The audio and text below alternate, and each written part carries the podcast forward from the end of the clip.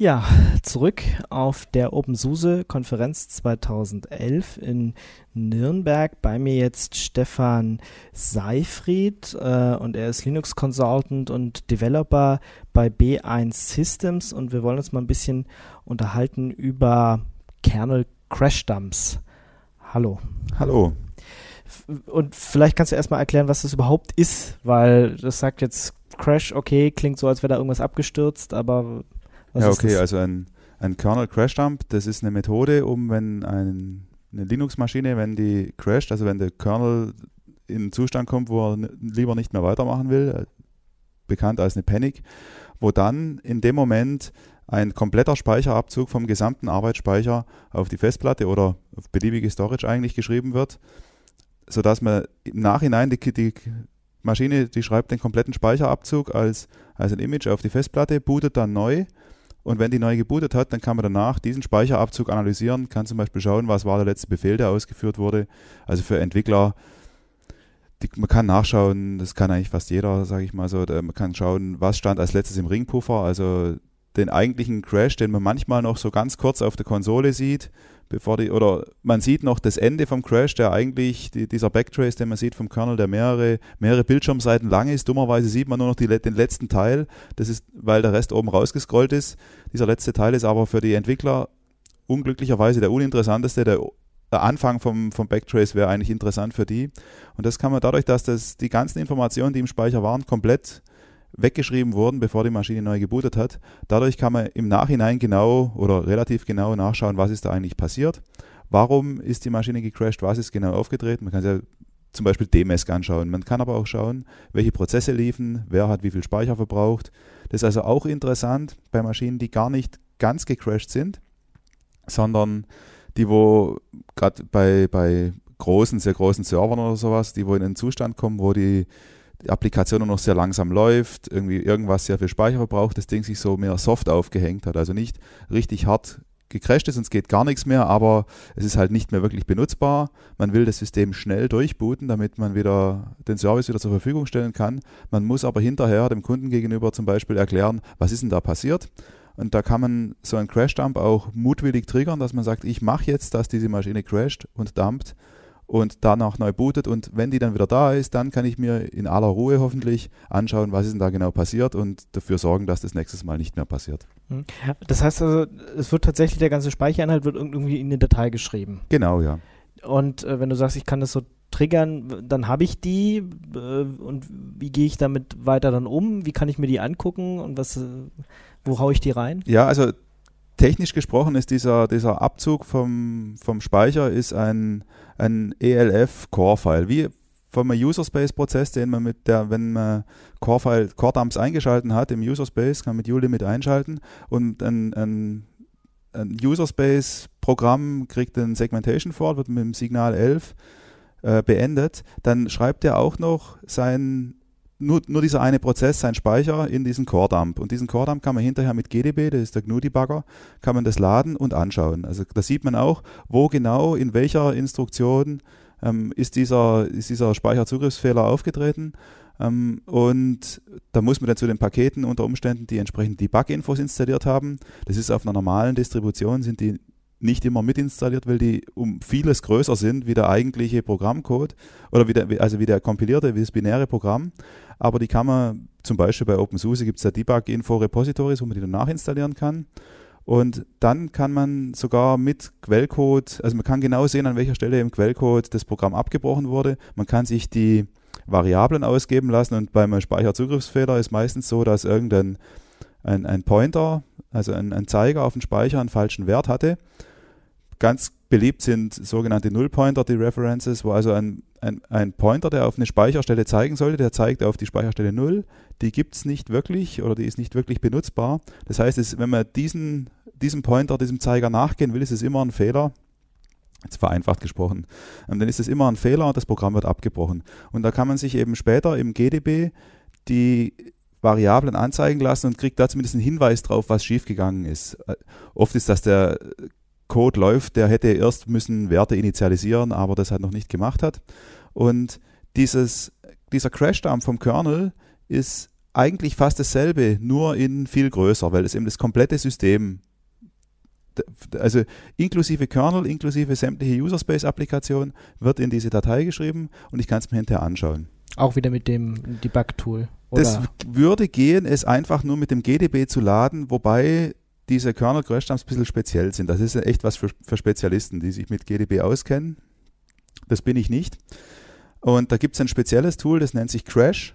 Und das ist, kann man so sagen, das ist eine Art Wrapper um den GDB drumherum. GDB kann auch geskriptet werden und das sind spezielle GDB-Skripten, wenn ich das richtig, es mag sein, dass es technisch nicht 100% korrekt ist. Es ist, das benutzt den GDB und das macht es aber viel einfacher. Wenn ich mit Crash so einen Crash-Dump lade, dann muss ich auch, Entschuldigung, die, die Bug-Infos für den Kernel installiert haben und dann kann ich mit Crash dieses Image laden und habe ich in dem Crash-Tool habe ich Befehle wie dmask, wie ich es im User Space normal auch habe und dmask zeigt mir den Puffer an. Ich könnte auch in meinem, jetzt als Beispiel von meinem Laptop, ich, würde ich jetzt ein ungefähr 4 GB großes Dump-File haben, da könnte ich mir irgendwo auch die 256 Kilobyte von diesem Kernel-Ring-Puffer, wo das dmask drinsteht, die könnte ich mir irgendwie von Hand raussuchen. Aber das Crash-Tool hat halt, der Kernel selber hat eine Variable wo, oder ein, der, der weiß, wo dieser Puffer steht. Und das Crash-Tool weiß, wo es in dem Kernel nachschauen muss und weiß dann, wo der Puffer ist und kann mir den Puffer direkt ausgeben. Also wenn ich im Crash-Tool dmask eingebe, dann sehe ich dmask genauso, wie ich es im laufenden System gesehen hätte. Und dann gibt es noch ein paar andere Befehle im Crash-Tool. PS ist so ziemlich dasselbe, wie wenn ich im, im normalen User Space auch PS eingebe, sehe ich eine Liste aller meiner Prozesse.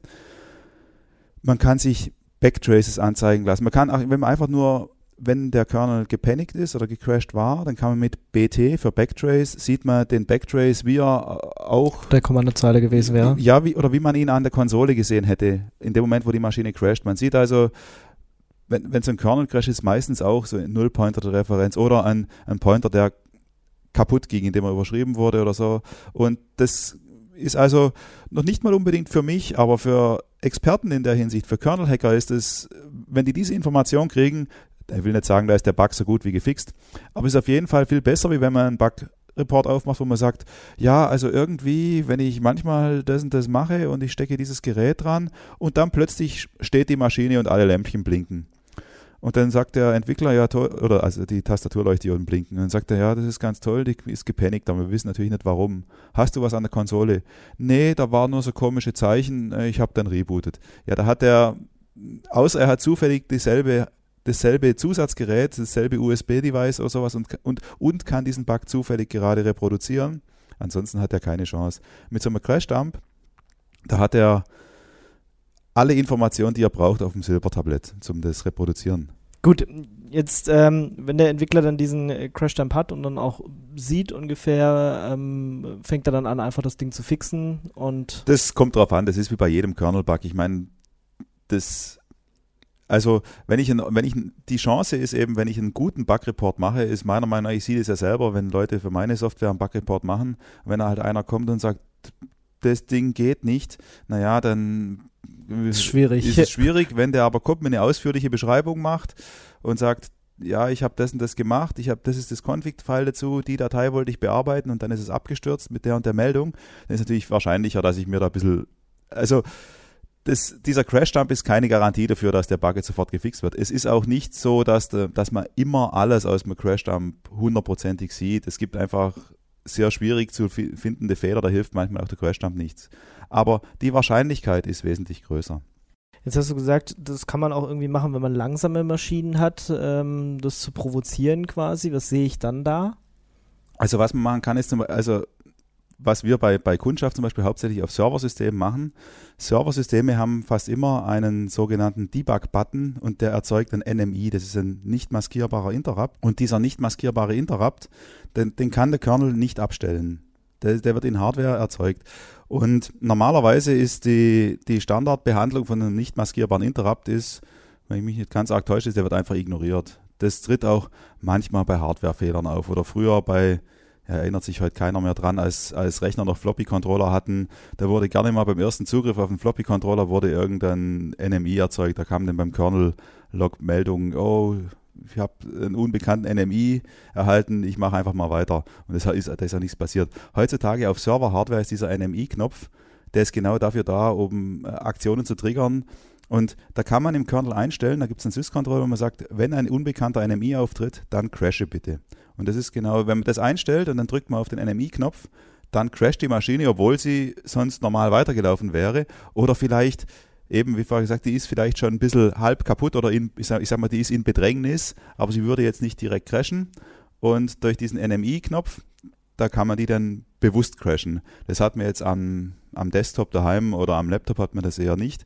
Aber das auch dieses Szenario ist auch eher interessant für, für Server. Da hat man diesen Knopf auch nicht unbedingt, man muss also nicht unbedingt hinlaufen. Solche Server haben heutzutage meistens so eine Remote-Konsole, wo man über ein Web-Frontend oder über Tools wie IPMI, das ist ein, ein, ein Tool, um solche Serverfunktionen übers Netzwerk auszulösen. Typischerweise über diese, diese Server haben immer noch eine, eine zweite, ein zweites Netzwerkinterface für ein Remote-Board, wo man die kann fernbedienen und um solche Sachen auszulösen. Was auch geht am am Laptop oder am Desktop. Es gibt die SysRequest-Taste. Das muss man normalerweise, die meisten Distributionen haben es ausgeschalten. Das ist normalerweise, glaube ich, Alt-Druck oder Alt-Print-Screen, wenn man englische Tastatur hat. Wenn man, das, die wird, wenn ich mich nicht irre, wird die direkt im Tastaturtreiber praktisch wird die schon abgefangen. Das heißt, da kann auch X laufen oder irgendwas, das ist egal, solange der Kernel noch Interrupts von der Tastatur bearbeiten kann, solange er also nicht ganz böse kaputt ist, solange funktioniert die. Und da kann man Alt, SysRequest und festhalten und dann C drücken für Crash, dann crasht die Maschine. Da kann man auch noch andere Sachen machen. Die, da gibt es die Dokumentation in den Kernelquellen zu, zu SysRequest, das ist ganz interessant. Da kann man zum Beispiel auch, wenn die Maschine hängt, da gibt es so, ein, ein, so, so magische, magische Reihenfolge.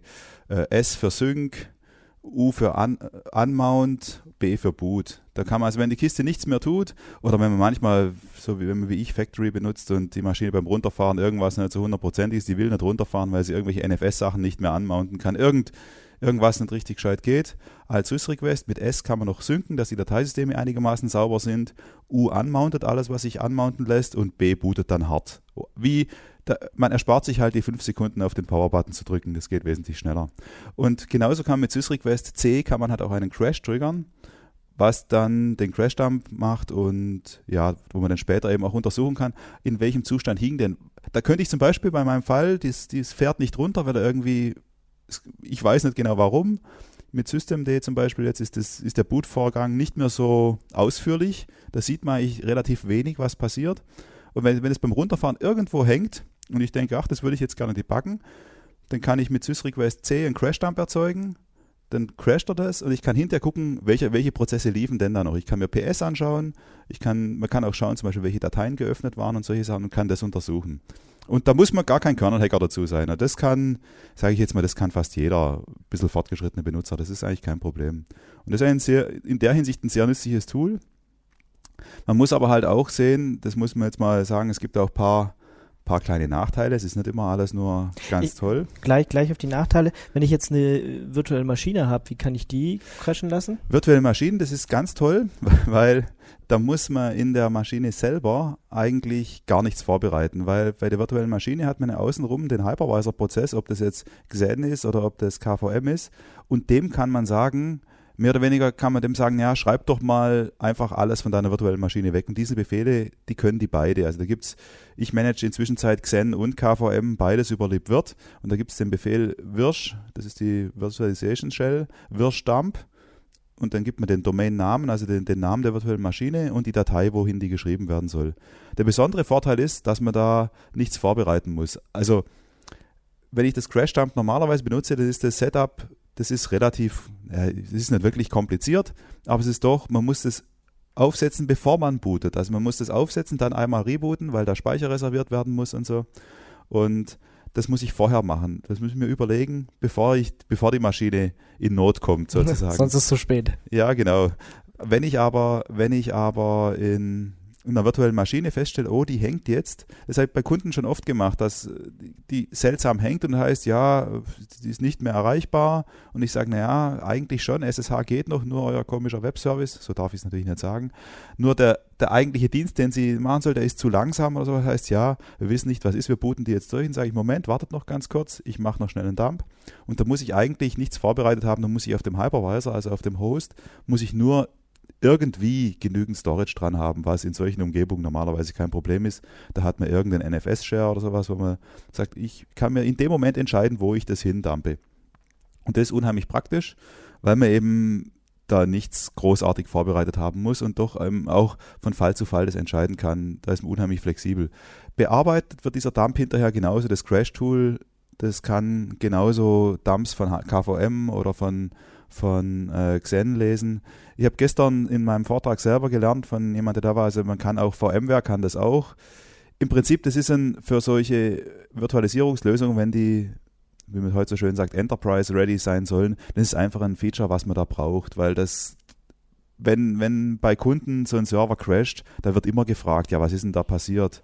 Und wenn man dann sagt, naja, ich weiß auch nicht so genau, der hing halt, dann ist es zwar so, aber wenn man halt dann sagen kann, naja, wir haben geguckt, es war genau das und das oder es war mit großer Wahrscheinlichkeit das und das, das kommt einfach wesentlich besser rüber. Außerdem, wenn man dann einen Supportfall aufmachen muss oder sowas, ich meine, was sollen die Supporter machen, wenn sie keine Daten haben? Wenn ich das wie vorher beim Bug-Report, wenn ich komme und sage, ja, die Maschinen, die crashen halt manchmal, ja, dann sagen die auch, hm, das ist zwar nett, dass du uns das erzählst, aber was sollen wir denn jetzt tun? Und dafür ist es unheimlich praktisch.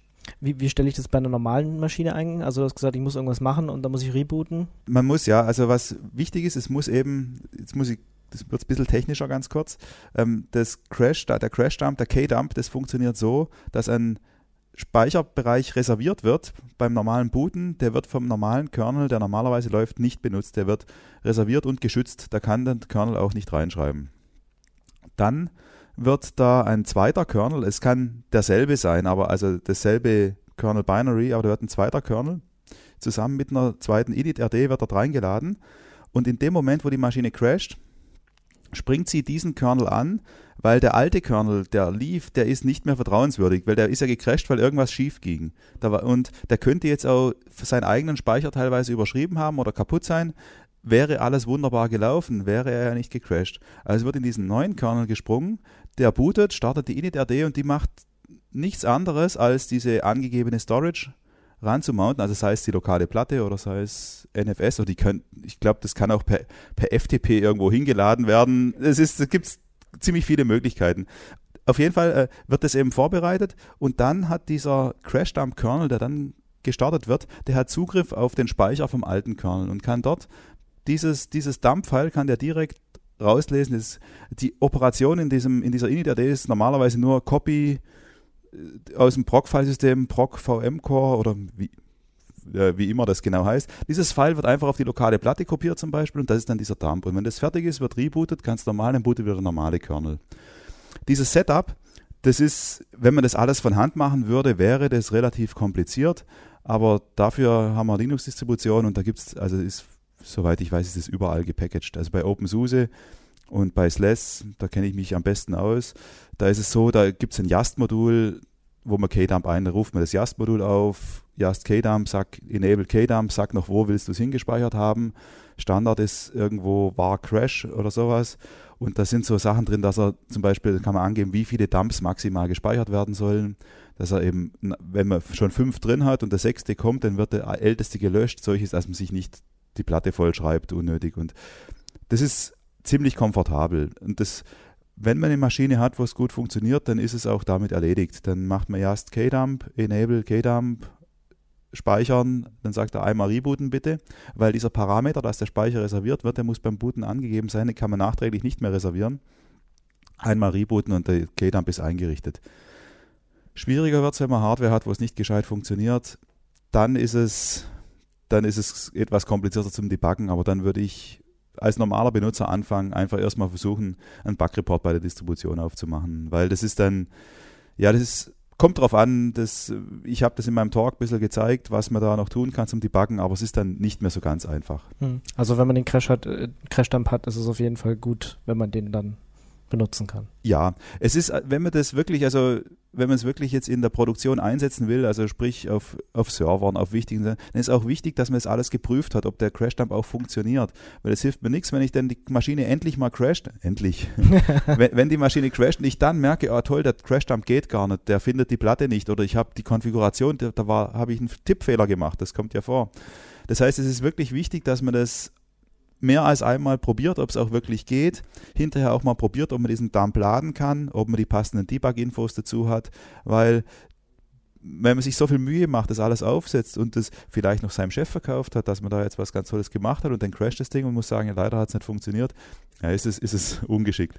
Deswegen wichtig auch zum Beispiel diese NMI-Auslösung probieren, ob die auch geht. Vielleicht auch in größeren Umgebungen, ob die zuständigen Leute, man hat ja vielleicht nicht selber Nachtschicht als Beispiel, und ob die zuständigen Leute überhaupt wissen, wie sie dann so einen Dump triggern können, dass es dokumentiert ist und so weiter. Aber das ist halt, ja, bei eigentlich Selbstverständlichkeiten im, im, im professionellen Serverbetrieb, aber es, also es ausgiebig zu testen ist auf jeden Fall fast so wichtig wie. Und meine Erfahrung ist, was ich ganz toll finde, wenn man es erstmal eingerichtet hat, dann crashen die Maschinen immer. wenn, die, wenn die unter Beobachtung sind, dann verhalten die sich alle viel freundlicher. Aha. Äh, jetzt hattest du vorhin gesagt, es gibt da auch ein paar Nachteile. Ja. Wird die Maschine langsamer oder? Nee, sie wird nicht langsamer, aber es sind eben, man reserviert, also das Minimum, was man so braucht, ist, da wird halt ein kompletter Linux-Kernel gebootet und der muss schon auch einiges tun, um das zu schreiben. Das heißt, also es wird so, ich glaube, das Minimum, was so beim JAST eingestellt ist, ist, dass 64 Megabyte RAM reserviert werden. Das ist jetzt heutzutage bei normalen, selbst auf meinem Laptop, hat man mindestens ein Gig oder so. Aber es ist, ist halt immerhin, man, man reserviert eine doch ein Stück Speicher, das sonst für nichts genutzt werden kann. Das ist so, also das ist reserviert und es ist total nutzlos, solange bis die Maschine crasht. Da, also es ist einfach ein gewisser Overhead, den man macht, dass man sagt, ja, ähm, und je größer die Maschine wird, das ist das nächste, je größer die Maschine wird, umso mehr Speicher muss man auch reservieren, damit es mit dem Dump zuverlässig funktioniert. Also ich habe bei meinen Tests zu meinem Vortrag habe ich jetzt mit aktuellen Kerneln und nicht so schrecklich großen Maschinen habe ich also immer 128 MB, weil bei 64 MB, da hat er manchmal dann, nicht ganz zuverlässig geladen. Da muss ich aber mal gucken. Das ist, ich meine, ich habe Factory auf meiner Maschine, da können halt auch noch Bugs drin sein, deswegen testet man das da. Aber das ist, das ist eigentlich der Hauptnachteil, sage ich mal, dass man eben, dass man eben äh, doch Speicher, den man sonst anderweitig für andere Sachen benutzen könnte, der wird fest reserviert und der ist nicht benutzbar. Es mag bei großen Maschinen. Genau, das ist ja noch ist zu verschmerzen. Äh, ist es das einzige Problem? Oder? Das ist ja, ich wüsste jetzt momentan kein anderes. Was eben sein kann, was man gucken muss, es gibt eben Maschinen, wo es nicht gescheit funktioniert. Das heißt, es ist ein, ob das jetzt ein Nachteil ist, es kann durchaus ein gewisser Implementierungsaufwand sein, bis man das so hat, dass überall richtig funktioniert. Das schon, aber ansonsten zur Laufzeit, zur Laufzeit macht es keine Unterschiede. Also das, da ist nichts, was dauernd im Hintergrund irgendwie mitläuft und, und guckt, ob der Kernel jetzt gerade crasht oder sowas, sondern zur Laufzeit passiert da nichts. Das ist einfach in dem Moment, wo der crasht, da sind solche Hooks, äh, wo der, also wenn die Maschine eine Panic hat, dann werden bestimmte Funktionen von den Treibern abgearbeitet, da gibt es diese Panic Notifiers und da wird dann auch der Crash-Dump getriggert. Also das ist, das ist der einzige Nachteil ist eigentlich, soweit ich sehe, ist, dass da eben zusätzlich Speicher reserviert wird, was je nach Anwendung, wenn ich jetzt ein, ein altes Notebook mit 512 MB RAM habe, naja, dann tun mir die 64 oder die 128 MB natürlich weh. Wenn ich jetzt einen, einen Server habe mit 64 GB RAM, da tun mir ja die 512 MB, die ich da vielleicht reserviere, oder 256.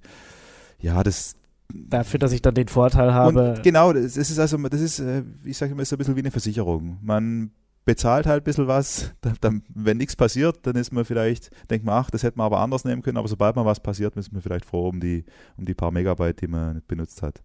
Und bei den ganz großen Maschinen muss man auch sagen, da wird, da wird selten, dass die ganz exakt aufs, aufs Byte genau ausgelegt sind. Das ist ja heutzutage, sind die so groß, da, hm, das merkt eigentlich kaum jemand, ob man da 200 Megabyte mehr oder weniger hat. So traurig wie es ist. Okay, dann vielen Dank, Stefan Seifried von B1 Systems äh, über Kernel Crash Dumps, wie man die einrichtet und wofür man die alles verwenden kann. Vielen Dank. Ja, bitteschön, gerne.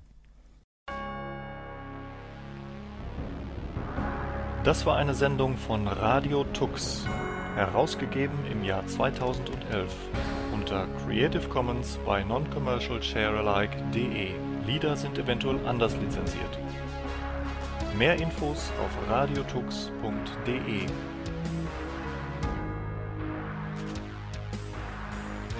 Unterstützt von Tarent. Fairtrade Software.